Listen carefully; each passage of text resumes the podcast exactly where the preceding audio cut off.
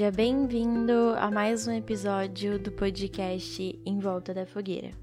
Espero que você esteja bem, que você esteja conseguindo passar pelos problemas da vida e que você esteja encarando essa jornada de forma leve.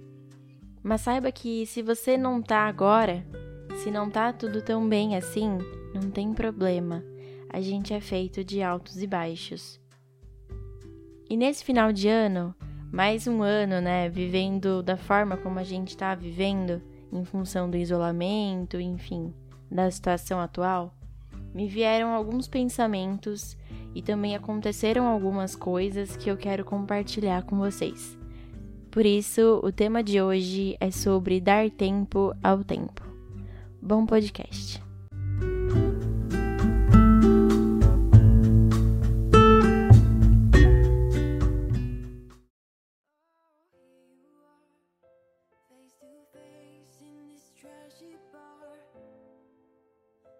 Confesso que para mim, o ano de 2021 durou 24 meses. Perdi realmente a percepção de tempo.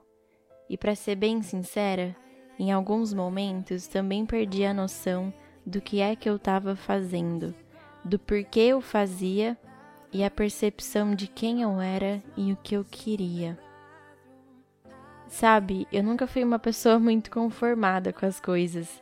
Sempre questionei muito como o mundo funciona, em específico o ciclo de vida em que a gente fica até os 18 anos em uma instituição que te molda para a sociedade, que te ensina o que você precisa saber para exercer um papel dentro desse lugar.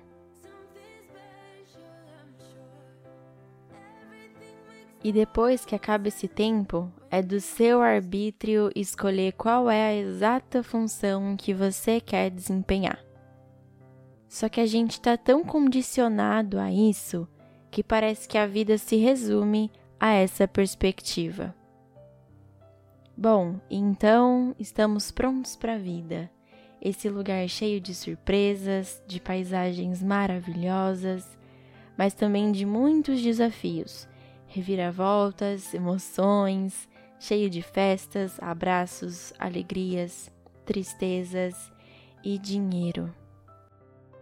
Um lugar em que o tempo se tornou tão valioso que nós já não temos tempo para nada.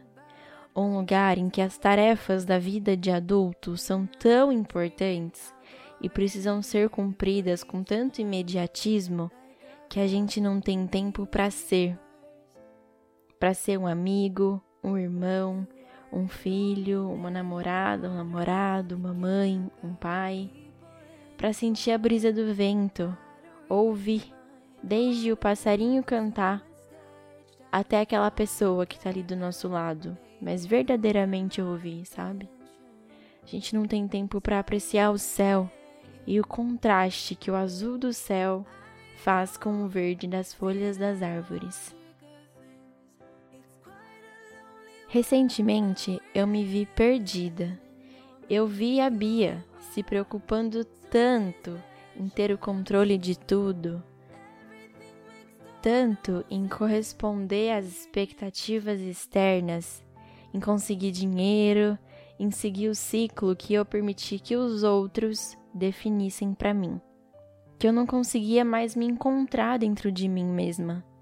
Me via exausta por fazer algo que talvez não fizesse tanto sentido, ou talvez fizesse, mas eu estava exausta por todos os dias acordar, parecia que eu estava só sobrevivendo, não, não tomar as decisões por mim mesma, exausta por todos os dias dar prioridade para os tenho que fazer e ignorar os quero fazer.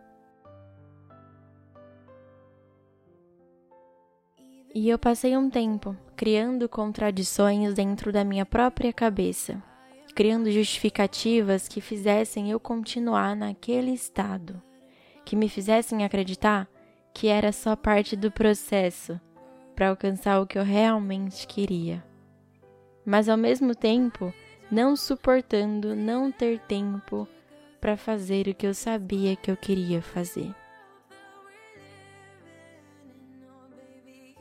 E junto a isso, tinha o medo de quebrar as expectativas dos outros, de decepcionar todos aqueles que me falaram: você vai conseguir chegar longe, você é esforçada.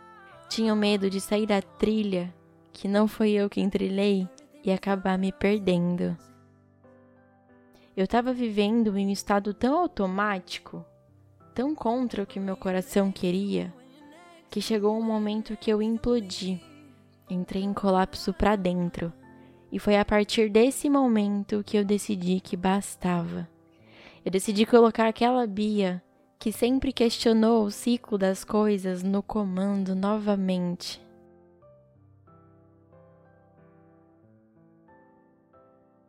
Hoje eu tô aqui sentada gravando esse episódio como um registro, um registro de um novo ciclo que se inicia, um ciclo que eu defini para mim mesma.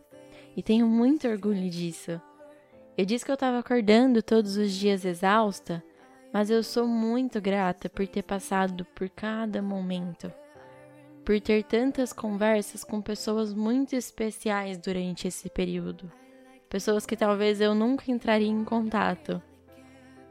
Hoje eu tô aqui gravando esse podcast para contar um pouquinho do meu processo e para dividir com vocês os meus medos, inseguranças, mas também as minhas vitórias comigo mesma.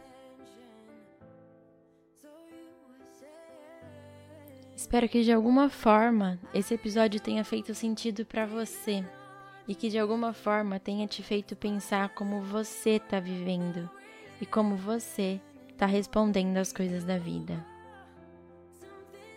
Se você acha que essa mensagem é válida para alguém que você também conhece, compartilhe esse podcast com ela, às vezes pode ajudar. Muito obrigada por ter escutado até aqui e até o próximo episódio. Tchau, tchau.